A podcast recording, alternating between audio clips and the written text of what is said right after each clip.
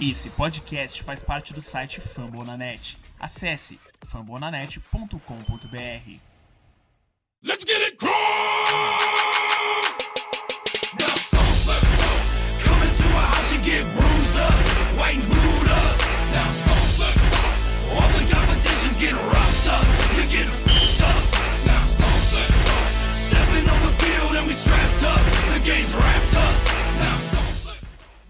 Fala galera, começando aqui mais um podcast Colts Brasil.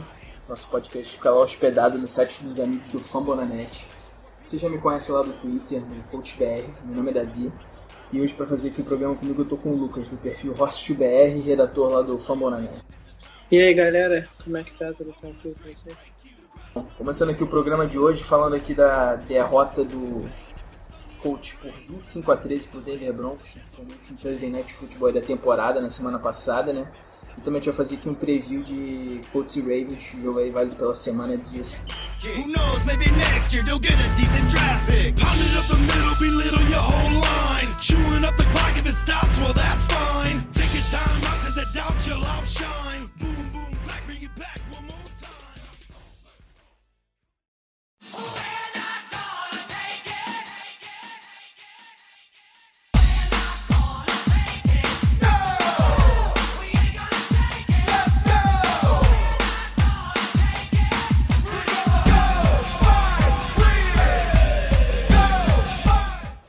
vamos lá.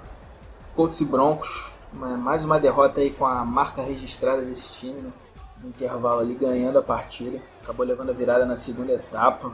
Ataque ali péssimo de novo. 3-7 horrível no jogo, perdendo vários alvos ali é, soltos, livres. É, muito lento, é, lendo a progressão ali de recebedores. Muito mal realmente pro 7. Prendendo demais a bola de novo também. É, já ali a defesa como já era esperado, cansou depois daquele jogo complicado que foi aquele jogo lá em Buffalo. É, Então, com pouca ajuda aí do ataque, dificilmente ia conseguir alguma coisa relevante aí, mesmo contra um ataque fraco como, o do Bron.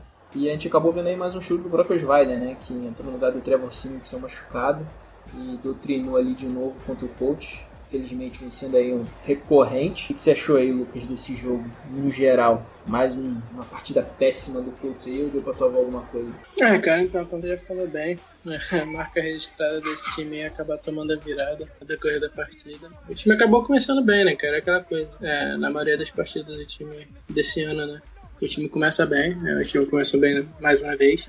Na primeira campanha já do ataque, a gente conseguiu um touchdown até muito fácil. Achei que, pô, seria, um, seria uma lavada pelaquela primeira campanha. Realmente andar no campo muito rápido. É, eu, achei, eu achei que seria um jogo fácil pra gente, é, até porque era em casa, mas acabou sendo mais uma vez um jogo complicado é, e que acabamos tomando a virada, né, cara? É, a gente começou ganhando de 10 a 0 e acabamos perdendo de 25 a 13. Então, pra você ver que mais uma vez é, aquele efeito pagano, efeito do, dele nos jogadores do Colts acabou se concretizando e a gente acabou tomando a virada e mais uma vez, mais uma derrota para o senhor Brock Osweiler que entrou no meio da partida após uma lesão do Simeon e doutrinou a gente mais uma vez, assim como ele fez na temporada passada, em que perdemos dois jogos pro. E o Tom Brady jogando contra a gente. Aliás, quarterback ruim jogando contra o coach. Um negócio. Boro joga bem. O Brock Osweiler joga bem. Ano passado a gente tomou uma lavada em casa num ataque comandado pelo Nick Foles. Aí complica um pouquinho. Né? Cara, te fazer uma pergunta aqui sobre o Brissette. Você acha aí que acabou o encanto com ele? Muita gente criticando ele agora. É, esse jogo aí que teve Sky Ken ali, deu pra gente ver que ele tem muita deficiência ainda ali pra é, fazer a progressão. Ele é muito lento, perde vários recebedores ali que às vezes estão com uma rota favorável, estão desenvolvendo a rota e ficam livres. É, por diversos momentos ele só olha para um lado do campo, ele ainda mostra, ele ainda é bastante cru aí é, nesse quesito. O que, que você acha, cara? Você acha que ele ainda é um cara que pode ser um bom líder aí para esse ataque sem o Luck ou realmente já deu para ele? É complicado analisar porque é a primeira temporada dele ainda, né? É, como titular. É, na temporada passada ele jogou, se não me engano, uma, uma ou duas partidas. Ganhou uma, perdeu uma, mas ele era era a temporada de calor dele. Esse é o segundo ano, mas esse é o segundo ano, é o primeiro ano que ele realmente está jogando bastante. É, ele ainda é um quarterback tem, tem pontos bons, é, que a gente pode, ser, pode explorar e falar, ó, esse cara pode pode vir a ser um bom quarterback na NFL algum dia, mas hoje ele está muito cru ainda, é, ele tem muitos erros de leitura, principalmente, é, como se falou, teve uma jogada pro T.Y. que T.Y. estava livre muito tempo, com a Skycam que teve o jogo, o jogo foi é, quinta-feira, é, dá para você ver melhor é, a rota dos wide receivers, e ficou bem claro em algumas jogadas que alguns wide receivers estavam conseguindo bastante separação só que ele nem olhava. É, eu sempre fazia uma leitura, é, e se o jogador tivesse marcado, ou ele abaixava a cabeça e tentava correr e sair do pocket, ou ele acabava levando o sec, que que aconteceu algumas vezes. Então, ele ainda precisa evoluir muito nessa questão da leitura, na questão de escolher as jogadas, na questão de ter mais paciência no pocket. É, ele é um, é um, jogador muito paciente, como eu já falei, assim como quando, ah, assim que ele vê a primeira leitura e vê que o jogador está marcado, ele já desiste praticamente da jogada. Não, ele tem que olhar to, para todos os wide para todos os recebedores, é, porque sempre, sempre um tá, tá se desmarcando, é, pelo que eu tenho visto nos jogos. Acredito que você também. Então, principal problema dele para mim é essa questão da leitura e da paciência no pocket. Ele é um jogador que, que tem força no braço, ele faz alguns lançamentos excelentes em profundidade. É, ele faz alguns lançamentos também em janelas curtas, janela, janelas muito pequenas, então você percebe que ele é um bom quarterback lançando, é, ele lança bem a bola, é, ele consegue, é, é móvel também, o quarterback consegue correr com a bola quando precisa, mas ele ainda peca nisso, peca na tomada de decisão, é, peca na paciência no pocket, então eu acho que isso é uma coisa que dá para você é, lapidar o jogador, dá para você ensinar ele. É, então, eu acho que ele pode vir a ser um, um bom reserva para o Luck, mas ele ainda precisa de muito, muita ajuda do, do staff para ele poder evoluir cada vez. Vamos lá, falar aqui do outro lado da bola, a defesa, né? É, como sempre, o ataque não ajudou aí a, o nosso setor defensivo, só que eu achei que na virada ali, um pouco antes do segundo tempo, é, segundo quarto, mais especificamente ali, a defesa já parecia bem cansada. Prova disso é que a defesa contra o jogo corrido que a gente geralmente tem ido bem nessa temporada, acabou cedendo um total 213 jardas pelo chão, número considerável. Alguns jogadores aí tiveram atuações que estão vindo bem, tiveram atuações ruins, por exemplo, Issy Wilson, que tinha feito um bom jogo lá na neve em Buffalo, foi mal aí nessa partida. Você acha que o cansaço pesou aí, Lucas? Ah, com certeza, cara. É, principalmente ele, como você falou, é, da metade do jogo ali, até no finalzinho do, do primeiro tempo, já a gente já podia ver que o time já não estava mais naquele pique todo. É, alguns jogadores, como você falou, estavam muito cansados, é, principalmente no final da partida ali, no último quarto. É, a gente via que o CJ Anderson estava correndo como queria. Eu não tinha nenhuma, nenhum jogador para parar ele porque a defesa, como, como a gente falou no podcast passado, eu comentei no texto que eu escrevi também, é, pré-jogo contra o Broncos, é, a defesa e o time em geral e, é, está muito cansado para essa partida, porque o jogo que a gente teve contra o Buffalo, lá em Buffalo, na neve, e a neve profunda, estava com uma profundidade grande, é, a gente foi pro overtime ainda, um jogo bem físico, é, então, só com três dias de descanso, cara, ia ser impossível é, o time estar na forma física correta, né?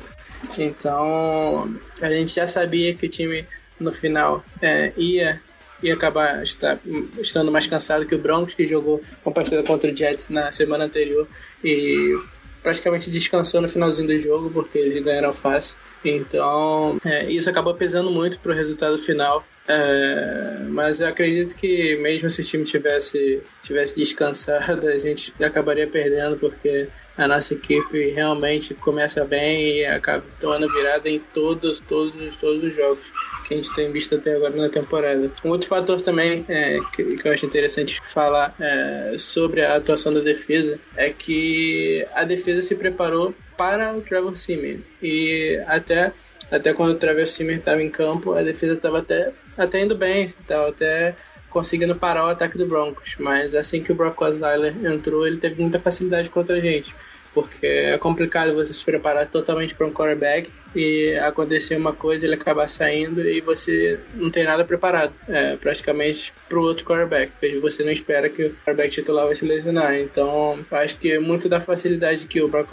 Osweiler teve contra a gente também se deve a isso, é, pelo fato do, do coach não ter se preparado para ele. É, mas não é desculpa, O time que toma, que toma baile para Brock Osweiler é, não tem muita desculpa, é, apesar de estar cansado, apesar de tudo. É, para mim é inaceitável a gente perder três jogos seguidos para Brock Osweiler e principalmente esse, é, esse último, que a defesa do Broncos já, já não está mais como ela era é, em anos anteriores e, e a gente acabou faz, conseguindo fazer nada no ataque no segundo tempo e acabou tomando, como eu já falei, um baile de Osweiler é ridículo pelo terceiro jogo seguido. É, mesmo que a defesa esteja cansada é, e que não tenha se preparado para o Osweiler assim para cima, para mim não tem desculpa pra gente é, tomar vários pontos e, é, e tomar vários touchdowns desse cidadão chamado Brock Osweiler. É recorrente, né? A gente tomar baile de Osweiler, como eu já falei aqui, de jogadores fracos aí, QBs fracos. Pagando não consegue conter eles, Pagando é tão competente que não consegue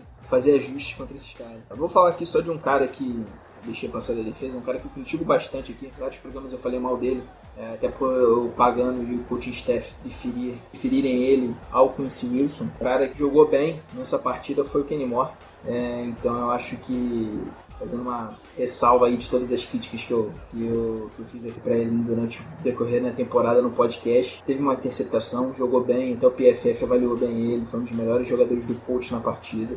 Então aqui dou devidos créditos aqui pro Kenny Moore, que é muito criticado aqui pela gente. É, você tem alguém para destacar, Lucas? É alguém que te chamou atenção nesse jogo, que foi bem? É, alguém que foi relativamente bem mal, vamos dizer assim? É, cara, não tem muitos jogadores que foram bem nessa partida. É, especial que, que eu sempre venho destacando aqui, sempre venho dando atenção para ele, porque ele tem merecido, é, tem sido o melhor jogador do Colts essa temporada para mim, com, com, uma vantagem boa ainda. É, para mim, o Jabal Sheard, é, ele é um cara que praticamente em todas as partidas ele tem um impacto gigante para nossa defesa, é, tanto contra a corrida, tanto quanto o passe, é, é, na, no pass rush. ele é um cara que tem sido o nosso melhor pass rush e, e um dos melhores ali defendendo também contra a corrida, junto com o Hanks e o Woods. então, ele é um jogador completo e ele nessa partida, mais uma vez, muito bem. É, ele teve oito pressões ao, quarterback, que é bastante, e teve a maior nota do Colts é, disparada pelo PFF nessa semana, e está com uma nota média de 90, que é considerado pelo PFF elite para a temporada. Então, a gente, é, acho que, se eu não me engano, é, desde o, tirando o Luck no ano passado, desde o, desde o Vontae Davis em 2014, a gente não tinha um jogador considerado elite é, pelo PFF, é, que é uma nota de 90 é, para cima. É, o Luck ano passado foi também, mas tirando o Luck, é, o Vontae, se eu não me engano, foi o último que foi o jogador defensivo é, melhor jogador defensivo do Colts em 2014 e teve uma temporada fantástica. É, e o Shears também, essa temporada, pelo menos por enquanto, está sendo esse jogador elite da nossa defesa. Está jogando muito, muito, muito, muito. É, eu não canso de elogiar ele aqui nos podcasts porque ele realmente foi uma contratação fantástica do Ballard. É, o Ballard fez várias contratações excelentes né, nessa off-season. Teve o Margus Hunt, é, que ninguém esperava nada. Teve o Hankins, obviamente, que foi a contratação mais cara. O Jabal Sheard, o John Simon também muito bem. É, o Wallwood também, que ninguém esperava nada, também tá rendendo muito bem. Então, o trabalho que o Bernard acabou fazendo na Free foi fantástico, maravilhoso. É, espero que ele continue esse trabalho é, bom que ele fez na Free e continue também indo bem no draft, né, cara? A gente teve alguns jogadores, o Malik Hooker, o Chris Wilson, que agora tá tendo mais espaço, que foi bem, muito bem na partida contra o Buffalo. E nessa já não foi tão bem, mas mas é complicado. O Rookie é contra um wide receiver muito bom, é que é o Demarius Thomas. Ele teve que ser a sombra do Demarius Thomas praticamente a partida inteira, então é, é complicado, mas ele nos outros dois jogos anteriores foi muito bem, então é, acredito que ele tenha sido uma boa escolha. Então espero que o Bears agora ele deve ter uma escolha bem mais alta né, para trabalhar do que na última temporada, que a gente ficou com a 15 escolha. Agora ele deve ter uma escolha aí no top 5 do draft, é, na pior das hipóteses aí uma escolha top 8, se eu não me engano, e na melhor das hipóteses uma escolha, é, a segunda escolha do draft inteiro. Então acho que se eu não me engano, se a gente perder pro Ravens, é, a gente já garante uma escolha top 3. É, então é, ele vai ter uma escolha muito boa para trabalhar e espero que ele continue é, o bom trabalho que ele tem feito no Colts. É. Então, é, o jogador, meu destaque dessa partida é, é o Jabal Sheard mais uma vez. Ele, ele é fantástico espero que ele ano que vem mantenha esse nível de atuação. Beleza. É, só lembrar que também, é, nessa partida aí, o Gore a, chegou a 12 temporadas seguidas, pelo menos mil jardas de sprint, marca monstruosa. Pra você ter uma ideia, só ele e o Emmett Smith conseguiram tal feito. O Gore que já é top 5 em jardas terrestres, agora tem mais uma marca expressiva na carreira, tá dando aí passos largos para entrar pro Hall da Fama, feito aí do Frank The Tank nessa temporada, um jogador aí que a gente, torcida muitas vezes não dá, assim, devido valor a ele, mas produz bastante ainda, um cara aí com 34 anos, poucos aí se salvar, principalmente nesse ataque horrível do coach na temporada. É, falar aqui sobre os lesionados aí dessa partida, o Brandon Williams teve é, um choque de cabeça preocupante nesse jogo. Ele ficou estirado no chão em um bom tempo, cerca de uns 15 minutos, é, até ser retirado de marca desse jogo. É, muita gente aí começou a levantar o histórico dele, que ele tinha uma lesão, é, assim, isso é uma lesão propriamente dita, ele tinha é, uma fraqueza, vamos dizer assim, mas pelo choque como foi, como o pescoço dele dobrou gerou uma preocupação muito grande. Depois do jogo, aí, até o Pagano veio da entrevista, ele foi, foi encaminhado para o hospital foi só diagnosticado com uma concussão é, dos males aí o menor, né? Graças a Deus e acabou aí saindo, tá se recuperando. É, o Wood saiu com uma lesão no joelho, não deve jogar mais, por dificilmente que ele jogue. Essa semana aí agora também, o Putz acabou de botar no IAR o Ryan Kelly e o John Bosch, 14 lesionados ao todo na temporada do coach que não retorna. É um número altíssimo que, apesar de toda a fraqueza desse time e ser mal treinado, essas lesões aí também é, prejudicam demais o desempenho do time. E sobre o Andrew Luck, né? Que o Andrew Luck aí parece que está prestes a voltar da Europa, deve voltar aí nas próximas semanas. Ele deve começar a, a lançar bolas novamente, retomar o programa de recuperação dele, mas ficou preocupante aí que alguns insiders, vamos dizer assim, alguns repórteres têm falado que se ele voltar a sentir dores no braço, ele pode ter que passar por uma cirurgia no bíceps. Seria preocupante que deixaria ele de fora por mais alguns meses, treinos, das atividades da equipe, pode complicar a sequência do Colts até para o início da temporada do ano que vem. Então aí gente torce para que o Luck volte bem da Europa antes do momento que ele foi lá fazer, ter resultado, que ele volte pelo menos sem dor, consiga ter uma se restabelecer da melhor forma possível, é o nosso desejo. Bom, e agora só para finalizar esse assunto aí de Colts e Broncos, a Carol vai deixar as impressões dela aí.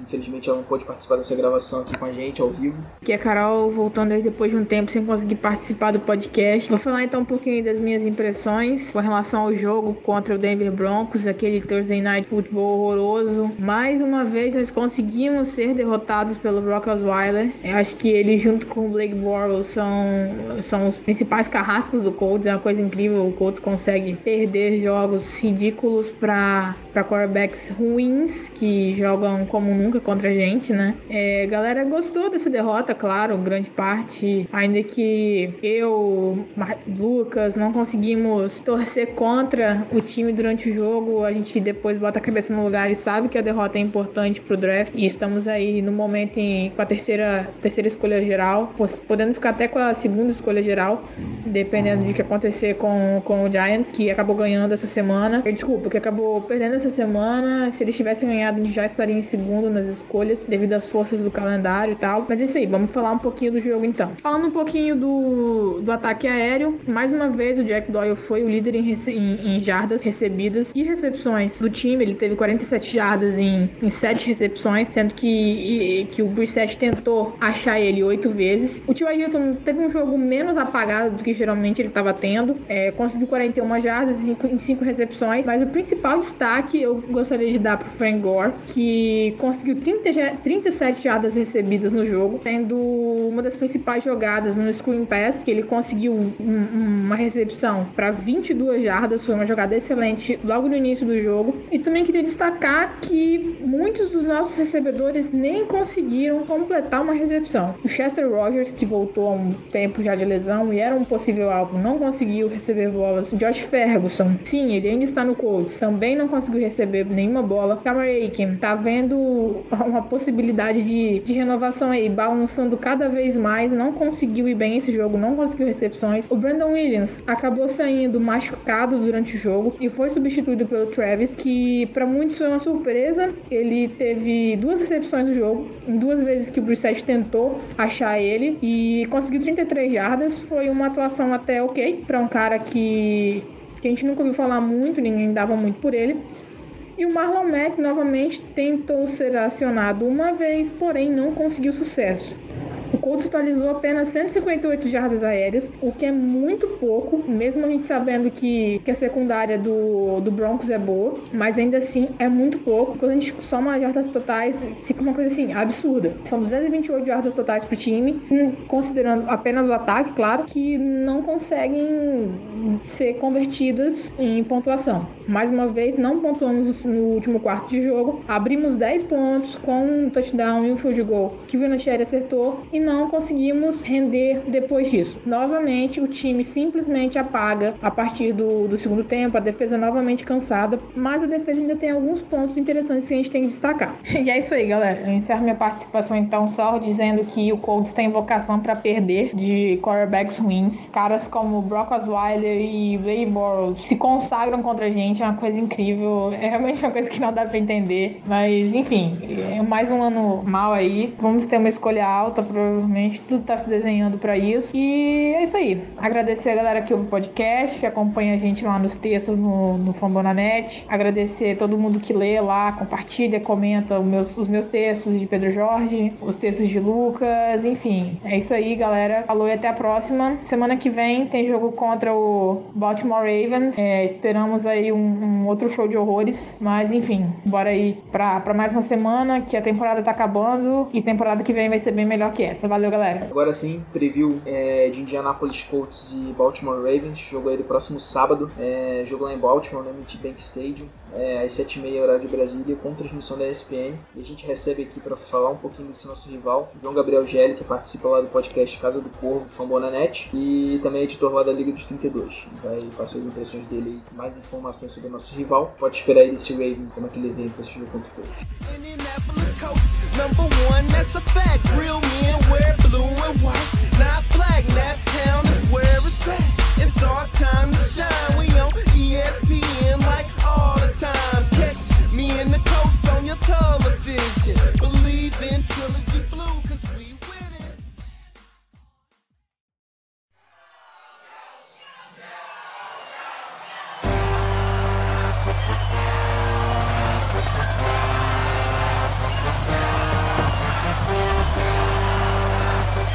Fala pessoal, começando aqui mais um preview do podcast Colts Brasil. Nessa semana a gente vai falar de Indianapolis Colts e Baltimore Ravens, jogo da semana 16, que vai ser realizado no MT Bank Stadium, lá em Baltimore, no próximo sábado, às 19 horas e 30 minutos de Brasília, com transmissão da ESPN aqui na TV brasileira. Para falar um pouquinho mais do nosso rival aí dessa semana, a gente tá recebendo aqui o João Gabriel Gelli, que participa do podcast aqui também do Fambonanet, o Casa do Corvo, também é editor lá na Liga dos 32, e eu já agradeço aqui a participação do João João, já queria emendar a primeira pergunta para ele, que é a seguinte: falando um pouquinho aí de ataque do Ravens, é, talvez o jogo terrestre seja o carro-chefe aí do setor ofensivo, né? Principalmente com a explosão do Alex Collins nesse ano, ele que veio do Seattle Seahawks e esse ano tá no Baltimore Ravens. Eu queria que você falasse como é que tem se estabelecido esse jogo corrido aí, se ele realmente é a principal vertente aí do ataque do time de Baltimore. Então, primeiramente, muito obrigado pelo chamado.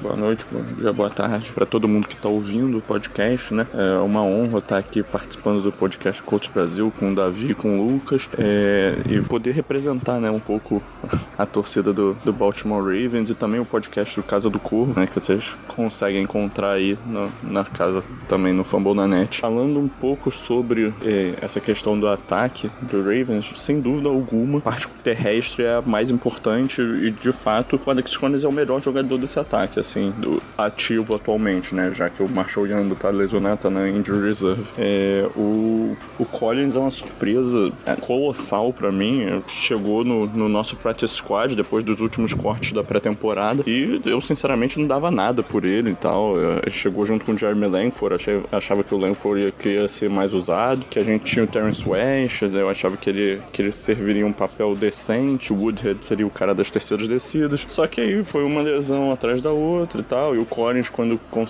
um tempinho, ele estava se aproveitando muito bem e com o passar é, do, das semanas, né, das rodadas, ele foi ganhando mais destaque. É, e com isso ele conseguiu, de fato, ganhar esse, esse posto de titular sem menor dúvida, assim. Ele, ele é o melhor jogador do nosso ataque, é o motivo pelo qual o, o time tem andado ofensivamente, né? Ele consegue combinar uma, umas jogadas muito explosivas com momentos também de consistência para manter um ataque rodando, né? E não, não deixar tudo totalmente previsível, liberar um pouco de espaço para play action. Assim, ele tem um, um papel fundamental no, na, nas pretensões do Ravens, tanto em, no que se diz de, de pós-temporada, quanto também de, de classificação mesmo, né? Vencer qualquer um dos jogos. Ele tá quase chegando em mil jardas, é um cara que consegue quebrar tempos, ganha jardas após contar, é, e é isso que o, o Ravens não estava tendo no, nos últimos tempos, né? Se você olhar o, o Buck Allen, por exemplo, que é outro dos nossos running backs que mais, mais participa, ele é um cara que quase sempre cai depois do, do da primeira trombada, ele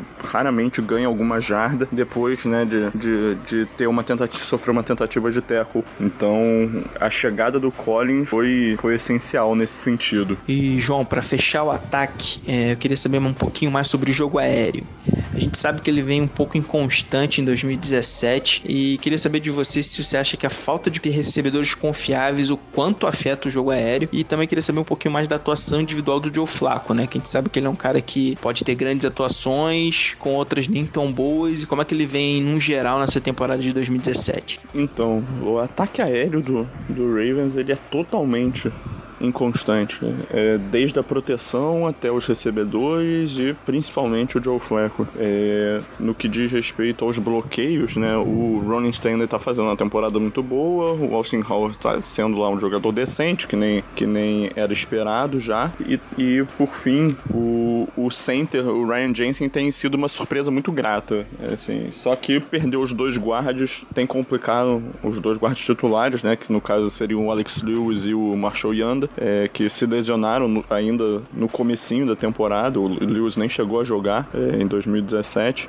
Só que isso tem prejudicado de fato o, um pouco a proteção ao Flá. Ele chegou, ele não jogou na pré-temporada por causa de um problema nas costas, né, uma lesão que ele sofreu logo no comecinho dos treinos. Então ele tem sofreu muito para ganhar ritmo, estava jogando absolutamente nada no começo da temporada. Teve acho que um jogo bom contra que foi contra o Raiders, que é uma das piores secundárias da liga, né? É, e, e, cara, eu acho que o, o, grupo de recebedores do Ravens é um grupo médio ou abaixo da média, né? Com o Jerry Macklin, o Mike Wallace, são jogadores experientes, sólidos, mas que não, não inspiram medo em, na maior parte das secundárias, né? Acho que dá para se virar com eles, mas também não, não, eles não vão ser os caras que vão fazer a diferença eu, o tempo todo. E aí o time acaba dependendo muito de chamada e desenho de jogada. E nisso o Martin Morningweg, né? Que é nosso coordenador ofensivo, ele deixa muito a desejar. Ele costuma começar os jogos até bem, com um plano razoavelmente bem definido. O problema é que ele tem um fetiche por, por chamar jogadas pro Tyrande e o Fleco de obedecer isso, né? Então, quase toda terceira descida mais longa, eh, você vai ver o, o, o Fleco lançando um passe curto para um Tyrande ou fazendo um check down pro running back, raramente arriscando e, e, mandando a bola mais em profundidade, tentar mesmo atacar o segundo nível da defesa. E isso foi sintomático, você pode perceber no, no jogo contra os Steelers, que tem uma terceira descida que eles simplesmente chamam um, um screen pass pro Nick Boyle, que é o nosso segundo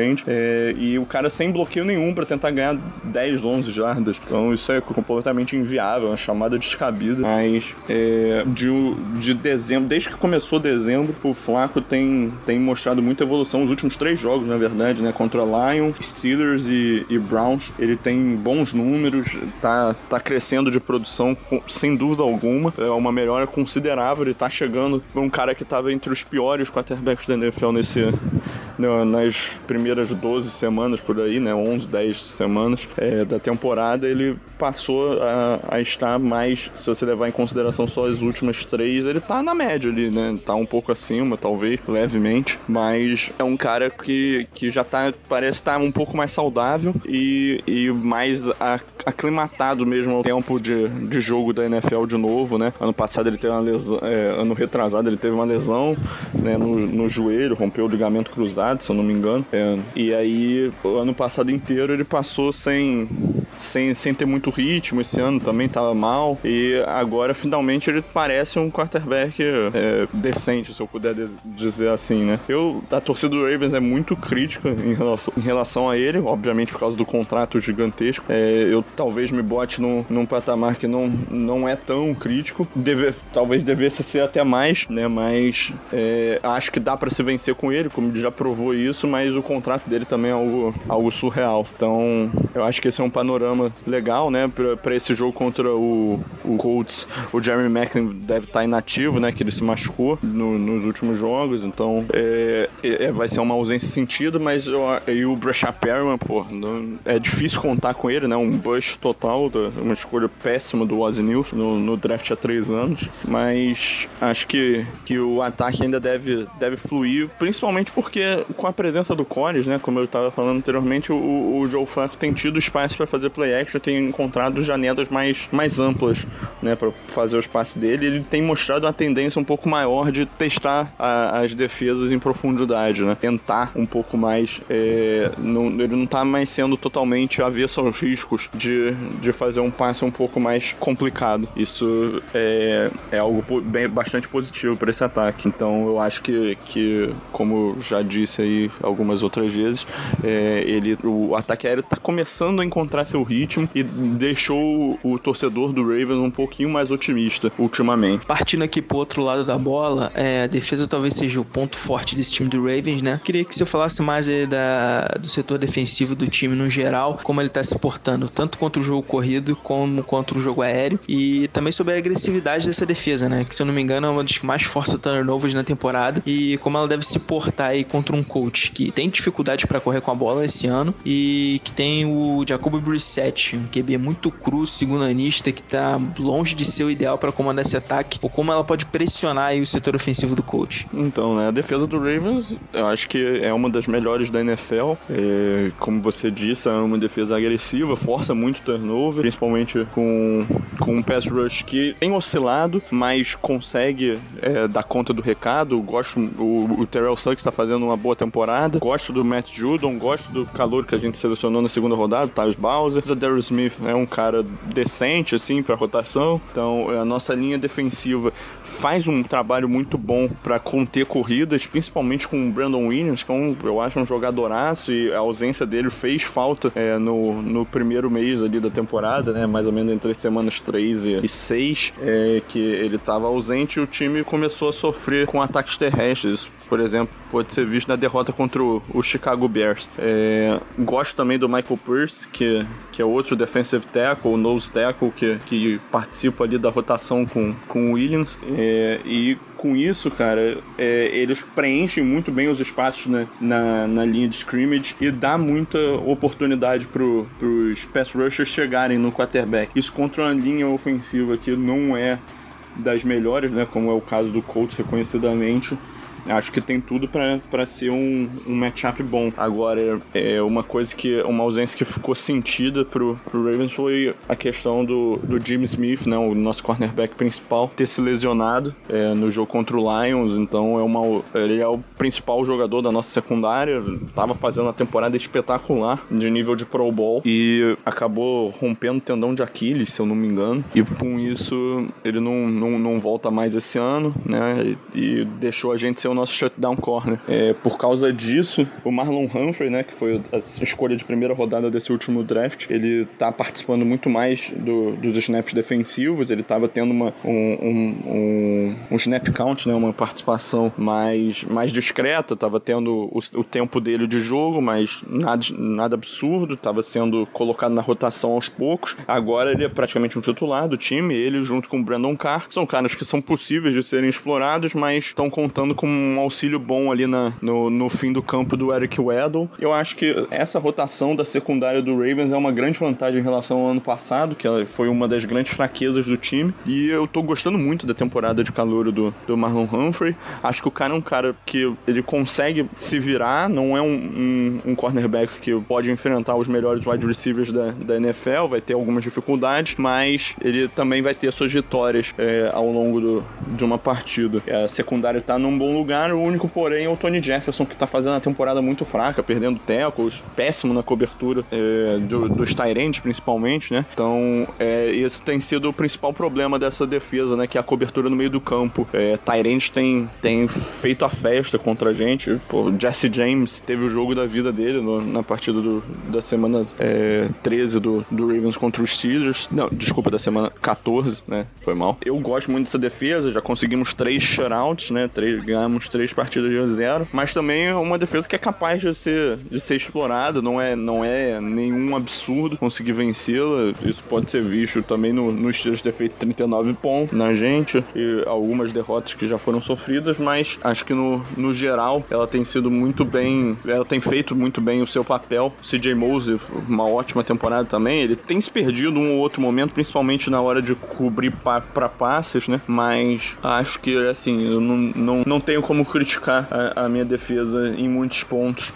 é, apenas no Tony Jefferson, assim. Acho que, que foi um, um investimento muito ruim pelo resultado dessa primeira temporada, mas ainda tenho fé de que, que possa vir a melhorar nesse sentido. E finalizando aqui a participação do João aí no nosso preview, agradeço de novo a presença dele aqui no podcast Cotos Brasil e deixo o espaço aberto para ele dar o recado final dele. E João, também passa pro pessoal aí onde eles podem acompanhar melhor o seu trabalho e dar o seu palpite aí pra esse jogão aí de sábado. Então, sobre esse jogo, cara, eu, a minha expectativa é que o, o Ravens saia com a vitória. Acho que deve ser uma partida relativamente tranquila, assim, eu espero, né, pro, pro meu lado. Mas é, acho que a defesa tem que tomar muito cuidado com o T.Y. Hilton. E como eu falei antes, do, com o Jack Doyle, que é um cara que eu acho que, que pode fazer um estrago se tiver, se tiver oportunidade. E a defesa do Ravens, como falei anteriormente, ela tem esse problema de, de cobrir Tyrands em rotas no meio do campo. Então é um cara que pode ser bem utilizado no plano tático do Colts nessa, nessa partida.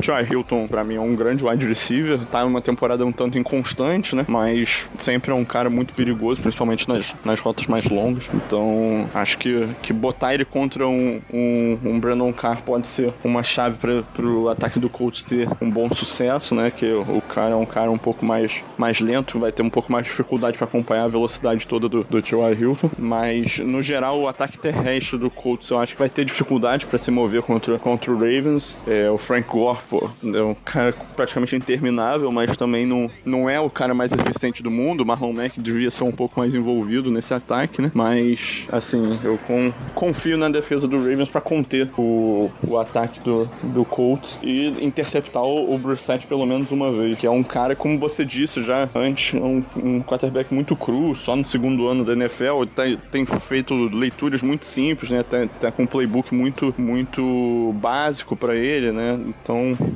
Acho que a complexidade da defesa do, do, Ravens, que gosta de misturar muito e disfarçar muito suas, suas marcações né, e suas jogadas, ela pode, pode complicar demais nesse sentido, confundir ele e levar a diversos erros. Então, acho que vai ser, vai ser uma partida muito complicada para o ataque do Colts. E a defesa tem, teve um começo razoável, né, principalmente contra o ataque terrestre, mas eu acho que, que ela tem decaído bastante ao longo da, da temporada. Acho que tem jogadores como o Jonathan Hankins, que eu gosto bastante. Na secundária, eu acho que o Quincy Wilson devia ser mais usado. Já perderam o Malik Hooker para lesão. Então, assim, acho que o ataque do Ravens, desses últimos jogos, ele me deu alguma esperança. Então, eu, eu confio que também vai, vai conseguir andar. Não sei se vai ter todo, todo o maior sucesso do mundo, mas no fim das contas, eu, eu palpito que vai ser uma vitória é, com uma diferença decente, assim, pro Ravens. Não vai, não vai ser vai ser o jogo mais apertado do mundo. É, desculpe trazer essas notícias assim, mas, mas assim, eu tô, tô muito confiante no meu time. É, e aí, falando, eu queria, depois de falar isso tudo, eu queria agradecer muito pelo convite de novo, né? Davi, Lucas, eu espero que seja um ótimo jogo, né? Que a gente possa ter, ter mais um, um, um sábado, no caso, né, de NFL, muito, muito interessante, muito agradável. É, vocês podem para o pessoal que está escutando, tiver interesse em, em, saber um pouco mais do meu trabalho, pode me encontrar no Twitter, arroba JGGL, né, é G-L-L-I. Então, é, também escrevo toda segunda-feira uma coluna de review da rodada lá pro Liga dos 32. Se você me seguir também no Twitter, você vai ver que tem muita coisa ligada a MMA, também escrevo sobre lutas. Então, é isso, né? E se você quiser saber muito mais sobre o, o Ravens e tal, acompanhar um pouquinho mais sobre o, o, dia a dia do time, aí eu sugiro su- seguir mais os meus companheiros lá do podcast Casa do Corvo, que vocês também podem escutar, também da Casa do Fumble na net. É, mas as arrobas deles, BRavensBra, né? Eu, esse é o Baltimore Ravens Brasil, comandado pelo Giba, e também o arroba Casa do Corvo, comandado pelo Cleverton, nosso apresentador lá. São os, os perfis obrigatórios para você seguir se você quiser se informar um pouco mais sobre o Ravens. Então é isso, muito obrigado de novo, Davi Lucas, assim, muito, muito agradecido pelo chamado. É isso, um grande abraço.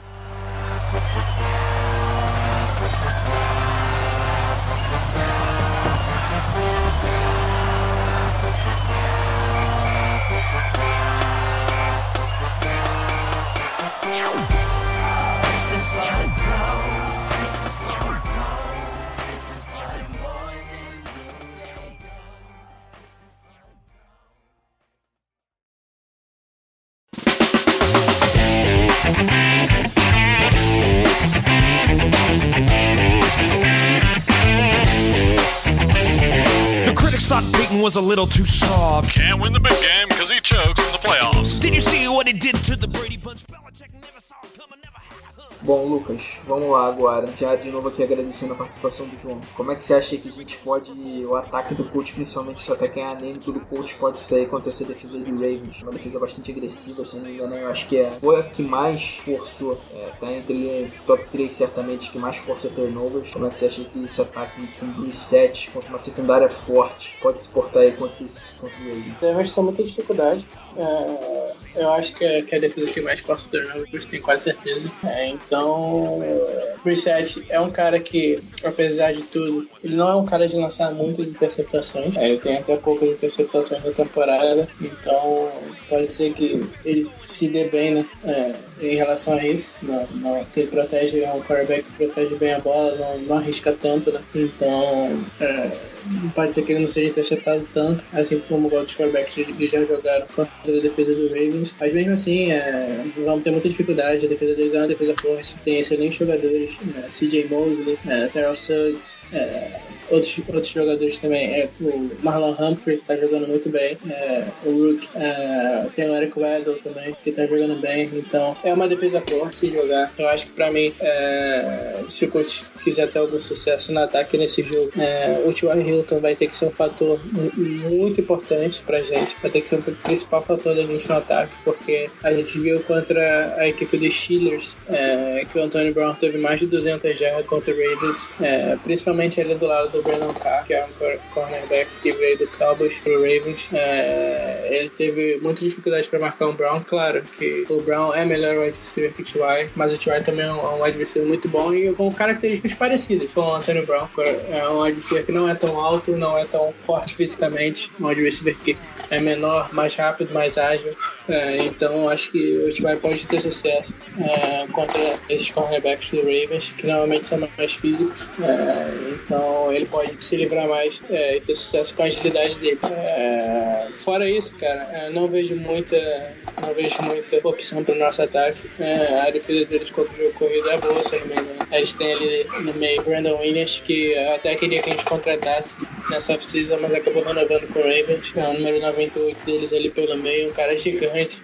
É, um cara muito atlético, o cara é, é gigantesco e consegue dar mortal. Eu nunca vi uma coisa dessa. Ele, então, ele é um cara muito físico, muito atlético e é muito bom contra a corrida. É um dos melhores nose tackles contra a corrida, se, se não for o melhor, junto com o Damon Harrison do, do Giants. É, e tem outros jogadores também muito, muito bons na defesa. Eu já, já citei vários. É, tem o Tony Jefferson também que eu esqueci, que é o strong safety deles, que é um strong safety que é muito bom contra blitz. Contra blitz não, muito bom efetuando blitz. É, ele vai muito bem pressionando o quarterback em safety blitz. É, ele é um, um cara muito bom também parando corrida, então vai ser complicado para os nossos running backs ali conseguirem alguma coisa. Então, basicamente, é, para mim, o sucesso do Colts nesse jogo no ataque vai depender muito do T.Y., pelo, pelo que o Antonio Brown fez na última partida contra eles. É, vai ser complicado pro Jack Doyle render também, até pelo, pelo, pelo, pelo Ravens ter dois safeties maravilhosos, o Eric Weddle e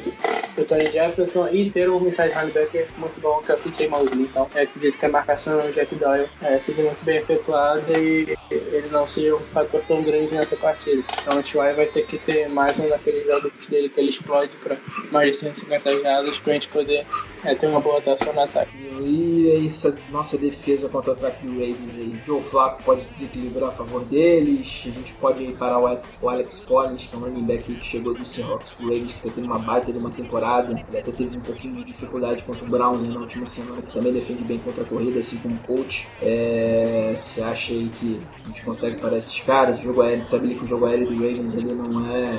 não conta com o melhor corpo de recebedores, né? O grupo de receivers dele, deles principalmente ele deixa um pouquinho a desejar. O que você acha desse, desse matchup aí de defesa do coach contra esse. Ah, cara, agora eu já não duvido de mais nada, né, velho? É, ataque do coach tomou baile de Brock Osweiler, tomou baile de Black Bortles, então, o Flaco, que, é, que apesar de não ser elite, como muitos, muitos brincam com ele, ele é um quarterback melhor que esses dois. Então, eu acredito que, que se ele jogar minimamente bem, ele deve ir bem contra a nossa defesa. Poderemos ter voltas importantes aí na defesa. O Nate Harrison, já hoje, no dia que a gente está gravando aqui, uma terça-feira, ele já treinou sem limitações. É, então, acredito que ele esteja de volta aí no slot, ajudando a gente. É, o Rachel Melvin hoje treinou limitado, então eu não sei se ele já vai estar disponível para a partida de sábado. É, eu, sinceramente, não colocaria mais ele. Não tem sentido você forçar uma coisa que, que não vale mais nada. É, mas ele vai estar voltando a treinar, então é possível que ele jogue no sábado. Não sei se ele vai estar disponível. Provavelmente, a essa hora que vocês já estão ouvindo aqui, já sabem a resposta. Mas a gente aqui não consegue prever o futuro, então a gente, a gente ainda não sabe. Mas se eles voltarem, vão ser voltas importantes, é, importantes para a equipe, principalmente do Melvin, que é um cara fantástico essa temporada, um dos melhores da equipe. Então, é, mesmo que, que o Flaco não seja um quarterback excelente, é, a gente já viu quarterbacks mais fracos é, doutrinarem a defesa do Colts, então não duvido que ele faça o mesmo. É, sobre o Alex Collins, ele realmente tem ido muito bem nas últimas semanas, é, inclusive peguei ele no fantasy que eu tenho, ele tá jogando muito bem mesmo.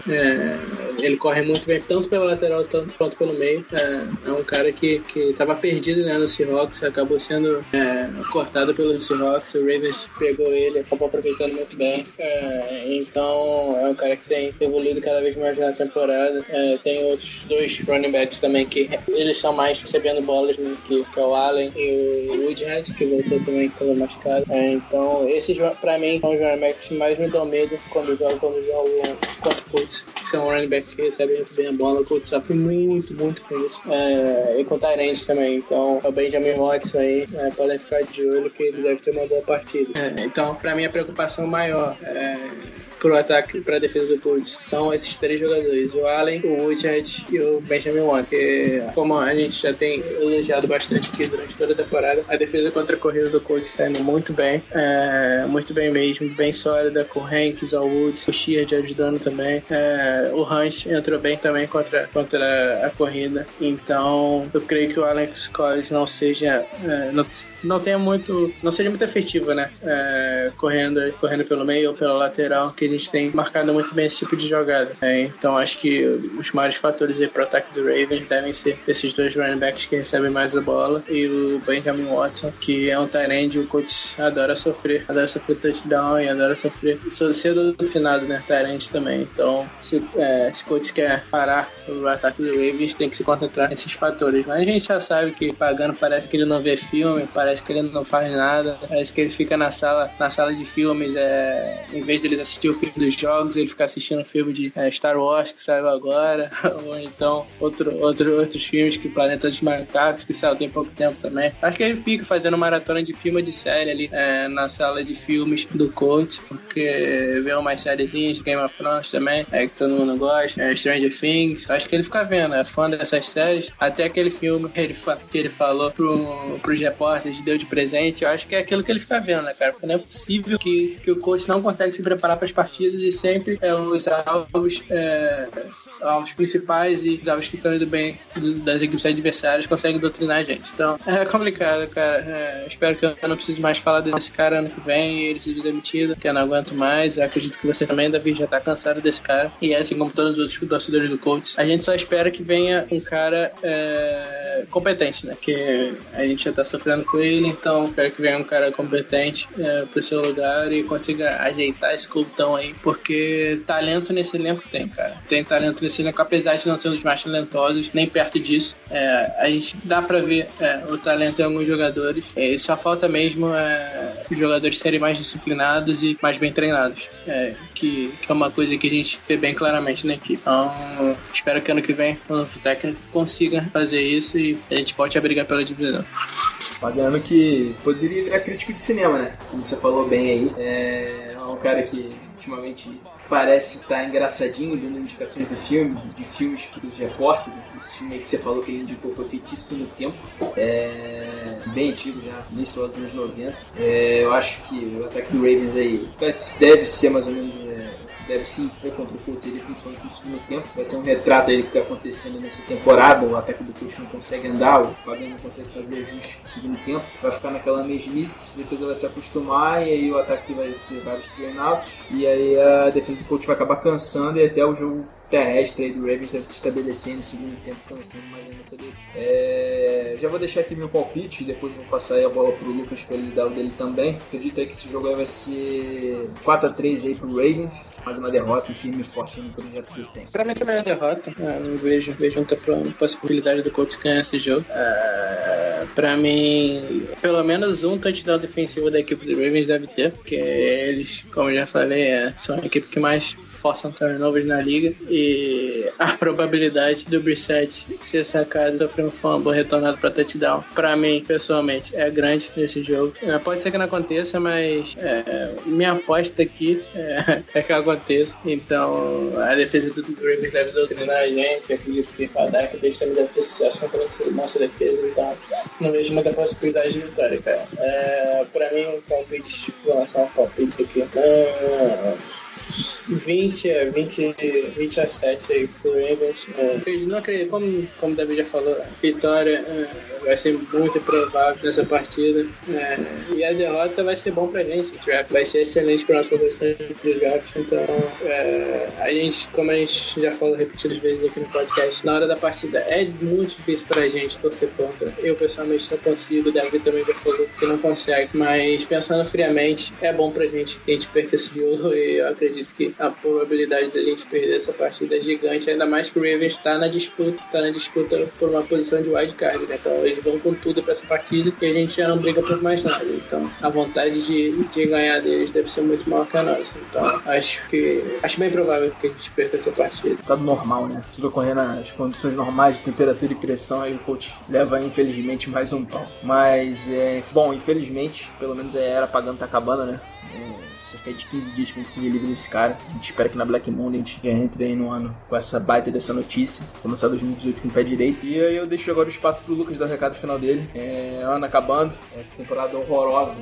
Graças a Deus também tá chegando ao fim. Essa temporada é pife. Tenho certeza aí que o Lucas também bastante satisfeito com esse ano. Mas tem um lado bom que a gente parece que finalmente vai se livrar do Pagano, né? Então aí espaço aberto aí pro Lucas dar o recado final dele aí, né? Pra essa rodada aí de nada. É, temporada perdida, né, cara? Como você já falou bem. É, eu não esperava, sinceramente, que o Colts fosse tão bem essa temporada. É, não tava com muitas expectativas. Até por ser uma temporada de transição, né? O, com o novo GM, o técnico ia ser avaliado ao final da temporada. Então eu não tava acreditando aí é, numa temporada muito boa pra gente. Teve lesão do Luck também. E a gente não acreditava que ele ficasse fora toda a temporada, assim como o Colts não acreditava. O Velas falou repetidas vezes que ele voltaria a jogar. Então, até, até porque tiraram ele da, da population. Então, acho que eles acreditavam que ele voltaria, mas acabou não voltando e a temporada acabou sendo perdida, né? Eu apostei até no, no 8-8, se eu não me engano, antes da temporada, 8-8 ou 7-9, se eu não me engano. Então, já não, já não, não tinha muitas expectativas, mas ah, o Colts acabou, acabou superando as minhas expectativas negativamente. E a equipe foi muito mal mesmo, mas pelo menos tivemos algum, alguns destaques individuais nessa temporada que dá pra gente levar pra temporada que vem. O Woods, o Hankins, o Shears, o Melvin, o Malik Hooker, é, o Fairley que pode ser um bom reserva, Margus Hunt também, é, e outros jogadores também, o Castonzo que estão muito bem essa temporada. É, então tem alguns jogadores que a gente pode avaliar e ver que, que podem ter podem ter uma boa temporada também ano que vem e ajudar bastante o coach é, com um técnico novo provavelmente. É, essa temporada chegando ao fim, é, teremos só mais uma semana aí para acabar a tortura né, do Colton essa temporada e já com o coach buscando técnico novo. É, espero muito que isso aconteça na Black Monday no ano que vem. Então, é isso, galera. É, como sempre falo aqui, muito obrigado por vocês estarem ouvindo a gente aqui falar e cornetar o Coutão. E sigam a gente lá no Twitter, eu lá no Hostil, o HostBR, o Davina Potros, CoachBR, é, o Coach Nation também, Coach News, a Carol também, Carol Vago, todo mundo lá, Coach Gaúcho, Coach ADP, todo mundo junto misturado, trazendo conteúdo pra vocês do Coutão no Brasil. Leiam nossos textos também, o meu texto da Carol, é, o preview e o review, é o meu, é o pré-jogo, não, o preview, e da Carol, o review das partidas. Ela, ela corneta bastante o time sempre lá. É, e eu também é, tento analisar o que pode ocorrer na, na, na, partida que tá vindo, né? A partida seguinte, e o que o coach pode explorar e o que a gente pode fazer para ter uma chance maior de vitória. É, então, é isso, cara. Leiam as coisas lá, sigam a gente no Twitter. E mais uma vez, muito obrigado pela audiência e valeu! É isso aí, valeu, galera. É, passou as palavras É, temporada horrível aí tá acabando, a espera que pagando não tenha uma bunda aí na virada do ano, exatamente que a Black Monday dia primeiro. Temporada aí, esperava, esperava dificuldade do coach,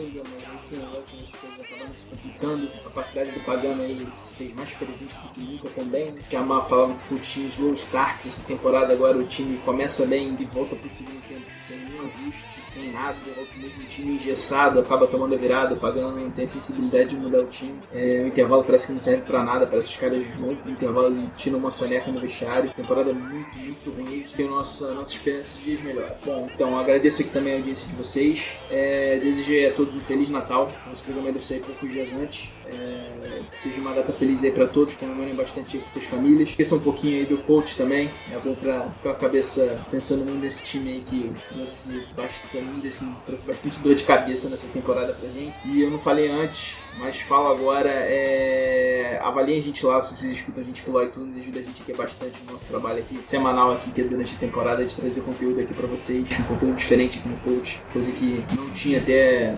cerca de um ano e meio atrás que a gente começou a fazer o podcast, toda semana aí basicamente. No off-season ficou um pouquinho menos, aí ficou virando praticamente mensal o programa. A gente continua trazendo aí informações é, para vocês, específicas aqui do coach. Galera, de novo agradecendo aí. Obrigado pela companhia de vocês. Muita gente fala bobagem que é só assim pra, pra aguentar esse curso aí de chat pagando. E é isso. Feliz Natal aí a todos e até a próxima. Valeu!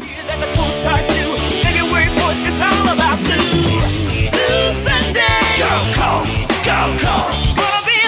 Blue Sunday. Go Colts, go Colts. Sanders a madman, so is Cato June. Free and he's spinning like a wild typhoon. Hit him fast, hit him hard. Three and out. Take a seat, Mr. Grossman. You're going without. Payton's on the move, a dies on the run. Eyes are on the hands of Marvin Harrison. Vinatieri Roads, Clark Wayne, and Moorhead Bears are going down. Enough said.